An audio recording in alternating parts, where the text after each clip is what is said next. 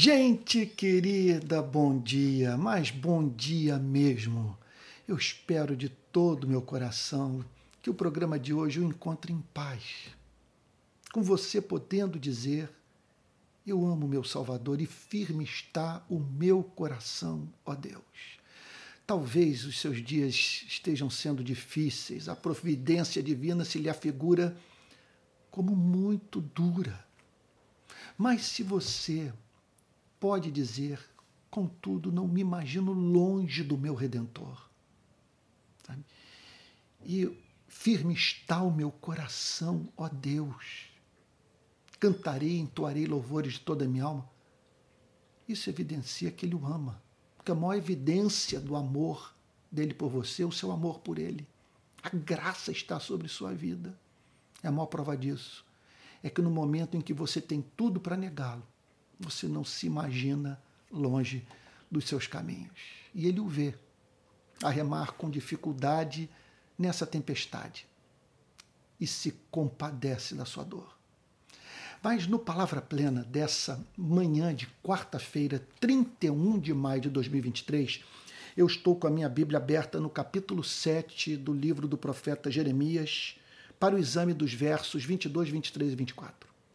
Então, de modo diferente das pregações anteriores, é, nas quais eu fiz a exposição é, do texto de, de, Jeremias com base num sermão, com, quer dizer, é, com ponto 1, ponto 2, ponto 3, aplicação, conclusão, aqui não, eu vou fazer diferente. Eu vou ler os versos, é, buscar a, a, a sua é, autêntica, honesta, verdadeira interpretação e seguida de uma aplicação prática. Tá bom?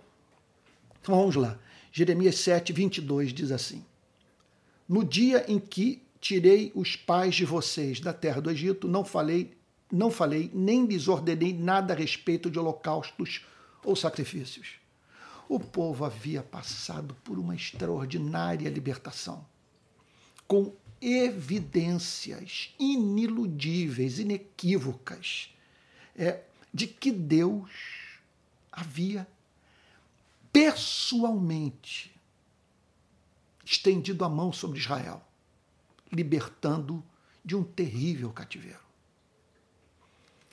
Portanto, dentro da cultura religiosa daqueles dias, é, as pessoas poderiam se sentir propensas a acreditar que a divindade exigia delas holocaustos e sacrifícios. E o que o profeta ressalta nessa profecia que estamos examinando nessa manhã é que Deus não tocou nesse assunto. Ele não se preocupou com o lado cerimonial, prioritariamente da relação com ele. Veja só, do ponto de vista das sua, da, dos sacrifícios, dos holocaustos, da oferta de animais, a fim de expressar gratidão ou comprar o favor divino. Olha o que, que o texto diz. Olha só, não falei nem lhes ordenei nada a respeito de holocaustos ou sacrifícios. Não há mínima dúvida que com isso Deus quis deixar claro para o povo que ele não que não era da sua intenção manter uma relação epidérmica com Israel. Que é que o que o agradava, ou o que fazia o povo se tornar objeto do amor complacente de Deus, aquele amor que vinha acompanhado de prazer, não eram os sacrifícios e os holocaustos mas uma outra coisa. Isso tem profundíssimas implicações para as nossas vidas. Porque Lutero, quando falou sobre esses brinquedos religiosos, ele pensou nisso, nessas práticas que nos sobrecarregam. Olha, cuja a inobservância divide igreja. E que, e, e, portanto, levam pessoas a organizarem é, seminários e congressos sobre isso, e, e, tornando assim a igreja obcecada. Veja, com aquilo que não é prioritário. Eu me lembro de Gálatas capítulo 5, versículo 6, franqueza do apóstolo Paulo. Porque em Cristo Jesus nem a circuncisão, nem a incircuncisão tem valor algum, mas a fé que atua pelo amor. Eu já disse isso em outras ocasiões e me permita repetir. É como se ele dissesse o seguinte para o sujeito que está é, com a perna aberta, ali, depois de ser circuncidado e dizendo para Deus: Agora, Senhor, Contempla a vida do teu servo, olha esse sangue todo. Cortei o meu prepúcio, estou livre das maldições. A partir de agora, portanto, suas bênçãos serão derramadas sobre minha vida. Eis o sinal da autêntica conversão. E Paulo olha para essa pessoa e diz para ela o seguinte: Olha, Deus nunca pediu isso de você. Nesse exato momento é o que ele está lhe dizendo, meu servo. Eu nunca pedi isso de você. Então existe esse tipo de coisa. É a cultura religiosa sobrecarrega a nossa vida daquilo que, olha, trazendo para os dias de hoje, não impedirá o planeta de vivenciar uma terceira guerra mundial. Não fará com que a parte da sociedade que não conhece a Cristo passe a levar a sério a igreja em razão de encontrar em sua vida algo que não é encontrado em nenhum outro lugar. Beleza, verdade, amor. Então o profeta, é claro que o profeta está ressaltando esse aspecto histórico da relação de Deus com seu povo, a fim de chamar a atenção da sua geração para o fato de que ela estava mais preocupada com sacrifícios e holocaustos do que com o que de mais importante Deus havia revelado a Israel na sua palavra. Verso 23. Mas o que lhes ordenei foi isto.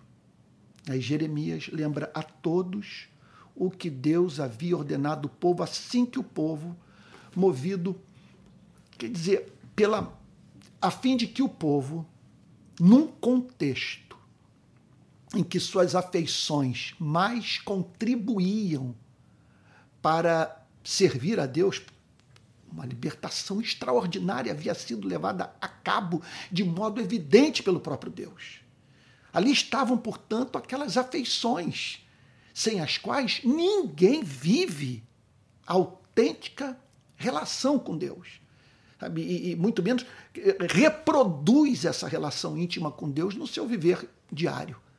Então, naquele contexto em que o coração de todos estava vulnerável à voz de Deus, em razão desse elemento de gratidão, Jeremias diz que o que foi dito foi: Eu não lhes ordenei. Olha, mas o que lhes ordenei foi isto: deem ouvidos à minha voz. Ouçam o que eu tenho a lhes dizer. E eu serei o seu Deus e vocês serão o meu povo. O que eu lhes disse foi isso. Que tudo que eu quero é que vocês possam dizer: Eu sou do meu amado e meu amado é meu. Porque toda essa história de libertação e de fazê-los sonhar com a chamada terra da promessa tem como meta maior é tornar todos vocês íntimos meus. Quer dizer, tendo acesso à minha intimidade, me conhecendo pessoalmente pelo nome. E eu poder olhar para vocês e dizer: não há povo igual na terra.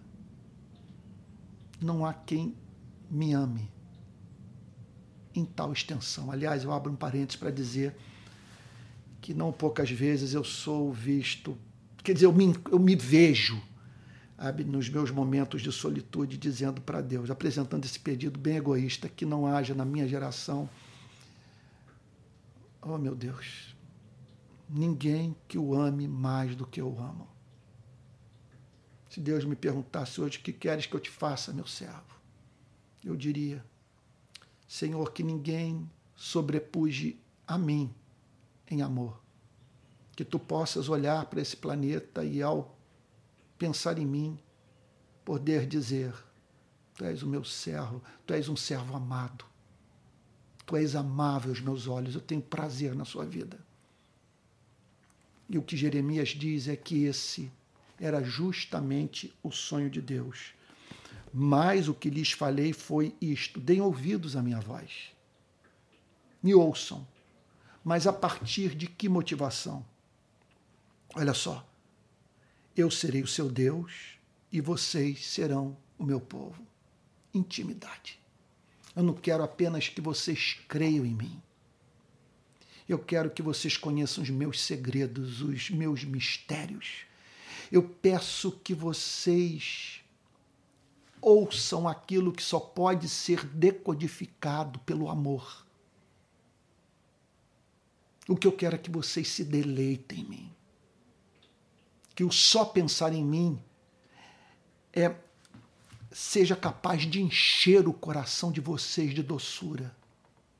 E justamente por isso eu me derrame sobre a vida do meu povo e o encontre, ouvindo atentamente a minha voz.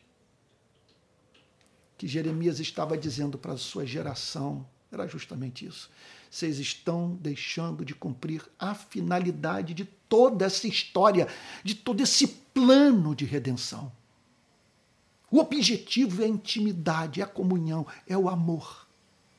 O objetivo é Deus poder dizer: Eu sou de vocês e vocês são meus. Mas vocês resumiram tudo a ritualismo barato, julgando que com a prática de bizarrices, tolices, idiotices, vocês vão chamar a atenção do Criador e torná-lo propício a vocês. Vocês estão brincando com os céus. Essa era a mensagem de Jeremias. Sabe? Repito aqui. Jeremias está falando desses brinquedos que mantêm essas crianças entretidas com aquilo que Deus jamais apresentou ao povo como prioridade ou até mesmo como norma a ser obedecida. Então, gostaria de concluir essa exposição é, analisando a parte final do verso 23 e verso 24. Olha só, olha o conteúdo da mensagem que havia sido dada a, a Israel na saída do Egito, que Jeremias estava resgatando. Então, nós estamos vendo aqui um movimento profundamente, vamos assim dizer, conservador. Jeremias está voltando às origens, à estrutura, ao inegociável que aquela sociedade havia abandonado. Então ele diz o seguinte: olha só, vamos lá. Então, permita-me repetir, por favor, só para poder falar, eh, poder comentar o que eu tenho a dizer ou melhor, poder comentar o, o texto, a frase subsequente à luz do seu contexto mais amplo. Mas o que lhes ordenei foi isto: deem ouvidos à minha voz, eu serei o seu Deus e vocês serão meu povo. Andem todo o caminho que eu lhes ordeno para que tudo lhes vá bem. Então, a mensagem foi muito objetiva. Andem todo o meu caminho. Que a obediência seja universal que o caráter de vocês seja simétrico. Que vocês não sejam encontrados quando mosquito engolindo, engolindo camelo. Que vocês andem todo o meu caminho, que vocês reproduzam é, é, é, no seu viver diário o meu caráter revelado na minha palavra. É isso, portanto, que Jeremias está dizendo para aquela nação. Veja só, reeditando o que havia sido dito lá na, no, no, nos, nos primeiros dias pós-libertação do Egito. Andem em todo o meu caminho. Porque a principal parte da autêntica relação com Deus é a obediência, é a prática é da palavra de Deus. Não há evidência maior de que nós o amamos do que a sujeição intelectual e moral à sua verdade. Pelo fruto se conhece a árvore. Essa é a maior evidência de que nós nascemos de novo. A prática da verdade. Então ele diz: andem em todo o meu caminho, que eu lhes ordeno para que tudo lhes vá bem. Havia essa promessa. Que mediante que, ele, que o povo colheria os frutos da obediência. E colhe. Isso aqui não é teologia da prosperidade, não. Nem alguma coisa que só se aplicava ah, na antiga administra na, na, na administração da antiga forma de Deus se relacionar com o seu povo. Não. É evidente que, que há delícias no caminho da obediência. Que esse é o caminho que, que preserva o ser, que faz com, que não desperdicemos energia e tempo. Esse é o caminho no qual nós somos vistos glorificando a Deus. O que comunica alegria indizível à alma piedosa. Verso 24, e aqui eu concluo. Mas eles não quiseram ouvir. Andem todo caminho que eu lhes ordeno para que tudo lhes vá bem. Mas eles não quiseram ouvir. Eles pecaram contra a luz recebida. Pecaram contra a mão estendida. Pecaram contra o amor manifestado no tempo e no espaço. Então eles não quiseram ouvir nem atenderam, porém andaram nos seus próprios conselhos.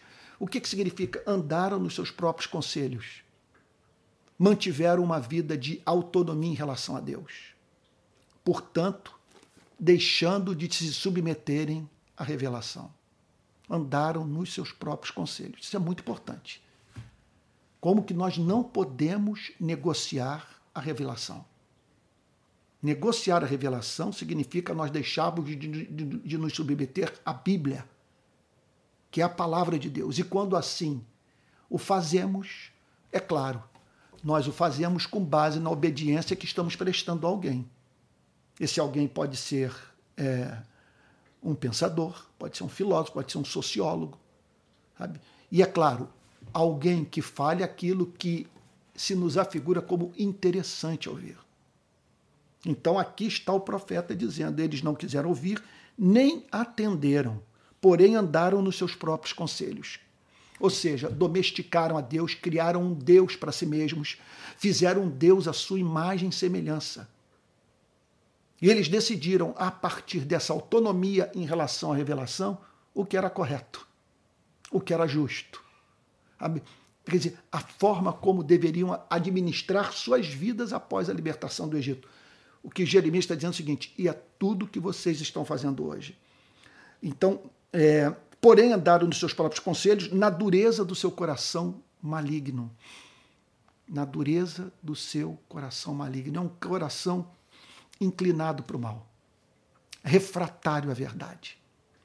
Um coração que torna aquele que o possui impossibilitado de divisar, de contemplar a beleza, aquilo que é excelente, aquilo que é amável.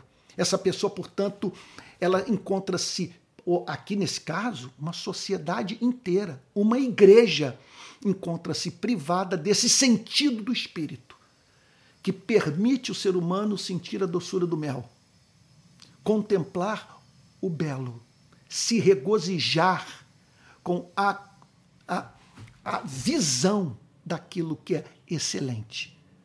Então, esse é um coração duro, um coração maligno, que leva o ser humano, portanto, a viver no, nos seus próprios conselhos. Então, observe aqui aquilo que alguns teólogos reformados chamam de efeito noético do pecado. É o coração maligno que condiciona a forma das pessoas pensarem. Observe que o profeta apresenta esse diagnóstico. Olha, vocês não quiseram ouvir nem atenderam, porém andaram nos seus próprios conselhos. Por que aquelas pessoas eram vistas andando nos seus próprios conselhos, recusando-se a se submeter à revelação, em razão da dureza do seu próprio coração maligno? Então, é essa tendência ao mal que condiciona o funcionamento da mente e faz com que a mente, portanto, é, é, é, faz com que a mente conceba aquilo que é desonroso, aquilo que é aviltante, aquilo que afasta a criatura do seu Criador. Então, é por isso que não basta, deixa eu abrir um parênteses aqui, não basta nós pensarmos em, em apenas em termos de, de uma melhoria da educação pública no país. Para lidar com o coração maligno, só o evangelho aplicado pelo poder do Espírito Santo. Não estou dizendo que não devamos nos preocupar com a educação pública. O que eu estou querendo dizer é que nada dá conta desse coração maligno, só a obra soberana do Espírito Santo. E o profeta termina dizendo: andaram para trás e não para frente. Ou seja, vocês retrocederam. Deus os havia chamado, meu Deus, andaram para trás e não para frente. O que significa que a autêntica relação com Deus, ela é progressiva. Ela avança. A vereda do justo é como a luz da aurora que vai brilhando mais e mais até ser dia perfeito. Então andaram, deixaram de andar para frente, o que significava o seguinte: que era do propósito de Deus que aquela sociedade, ao olhar para trás, testemunhasse a diferença brutal entre aquilo que ela um dia foi e aquilo que ela passara a ser pela ação da graça de Deus. Meu Deus do céu. Olha, isso aqui é bem é, é, é, é pós-milenista, né? vamos assim dizer. Não estou dizendo aqui que ele trate dessa questão, não. Mas isso aqui é, é bem do espírito do pós-milenismo. Você sabe né, que aquela. É, que, que é a expressão daquela esperança escatológica de que a igreja vai trazer um milênio que a igreja vai vencer o pecado, vai vencer a escuridão, vai, vai, vai evangelizar o mundo, que haverá um avanço em todas as áreas, todos os departamentos do conhecimento humano e que nós viveremos assim um período sabe, de, de, de mil anos, desse, desse, quer dizer, esse período simbólico de mil anos, é, vivendo o paraíso aqui na Terra como a ação de Deus por meio da igreja. Eu amaria acreditar assim, sabe? Eu amaria. Eu acho essa, essa forma de ver a história ela é muito otimista. Ela põe a igreja para trabalhar. Mas me parece que a melhor forma de nós lidarmos com escatologia é em termos de avanço e retrocesso, e de ganhos e perdas, e de um mundo em que você vê ah, a democracia surgir, mas ao mesmo tempo pressão para que os as os ganhos democráticos é, sejam perdidos, quer dizer, você vê alguma coisa ser inventada, mas ao mesmo que, que, que quer dizer, para o bem da humanidade, mas que ao mesmo tempo é usada para o mal. Meu Deus do céu! E poderia multiplicar aí os exemplos. Mas aqui está Jeremias dizendo que o chamado era para o povo ir para frente. Quer dizer, para crescer em conhecimento, em amor, em intimidade, de modo que progressivamente o povo se tornasse entre os povos do planeta o mais excelente, provando de consequências práticas, indiscutíveis em todos os departamentos da vida, como consequência, repito, dessa relação de obediência a Deus. Essa era a meta. Mas aí o profeta Jeremias diz: Mas vocês voltaram para trás. Vocês retrocederam vocês estão se comportando pior do que as nações pagãs. Vocês simplesmente disseram não para a história de amor mais linda que existe o amor de Deus pelo seu povo. Então, hoje Deus vai ter que trabalhar a partir de um remanescente fiel. Porque a quase totalidade da população decidiu seguir os seus próprios pensamentos e não se submeter à verdade. Eu penso que esse é o desafio da nossa geração no Brasil. Estamos vivendo um período profundamente humilhante da história da igreja. O púlpito é fraco. Os que se dizem cristãos não conhecem a sua própria fé nem a a, a, a história da igreja a qual pertencem. Um racha ocorreu entre nós, estamos divididos. Amigos não conseguem mais dialogar. número incontável de ex-membros de igreja evangélica não consegue, não consegue, quer dizer, número incontável, não consegue mais se ver de volta à comunhão de uma igreja que se deixou cooptar politicamente. Meu Deus do céu. Uma geração de analfabetos espirituais. De pessoas que, do ponto de vista das que se converteram, pararam onde começaram nós precisamos é, orar e renovar a nossa aliança com Deus com base no que o profeta Jeremias disse nessa profecia, que teve como fundamento algo muito anterior aos dias do profeta Jeremias. Então, o que o profeta está dizendo é o seguinte: que voltemos às origens, ao propósito original, não ao que foi socialmente construído, fruto do pensamento humano, condicionado por um coração maligno. Olha, vamos fazer uma aliança, você e eu, de não darmos descanso a nós mesmos, enquanto não virmos a reforma da igreja evangélica do nosso país. Vamos orar. Pai Santo, nós te agradecemos por essa porção extraordinária da tua palavra. Pai Santo, e pensar que o objetivo todo sempre foi esse. Não um povo casto, abstêmio, sabe? não um povo moralmente é, correto, mas um povo que gozasse da sua intimidade, Senhor. Que o amasse e, por amor a ti, andasse nos seus caminhos. E, de modo progressivo, o conhecesse, o servisse, o amasse, tornando-se assim progressivamente mais belo. Senhor, Deus de toda graça, ajude-nos a fazer esse resgate do teu plano original no nosso país. Livra-nos desses brinquedos religiosos que nos entretêm, Senhor, mantendo-nos alheios à lei do amor, ao teu chamado, para que amemos a ti com todo o nosso ser e ao próximo como a nós mesmos. Ouça a nossa oração, Senhor, que fazemos em nome de Jesus com perdão dos nossos pecados. Amém. Amém. No encerramento do Palavra Plena de hoje, eu tenho três recados a dar. O primeiro, olha lá, 11 de junho, 10 e meia, Rua Andrade Neves, 31, atrás do Plaza Shopping, em Niterói, a 10 minutos a pé das barcas, ok? O início dos nossos cultos dominicais. Eu estarei pregando depois de um ano e seis meses sem ocupar púlpito estou de volta, meu Deus do céu, em contato com o povo, para fazer o que eu mais amo. Então anote aí, 11 de junho, 10 e meia da manhã, Rua Andrade Neves, 31, atrás do Plaza Shopping.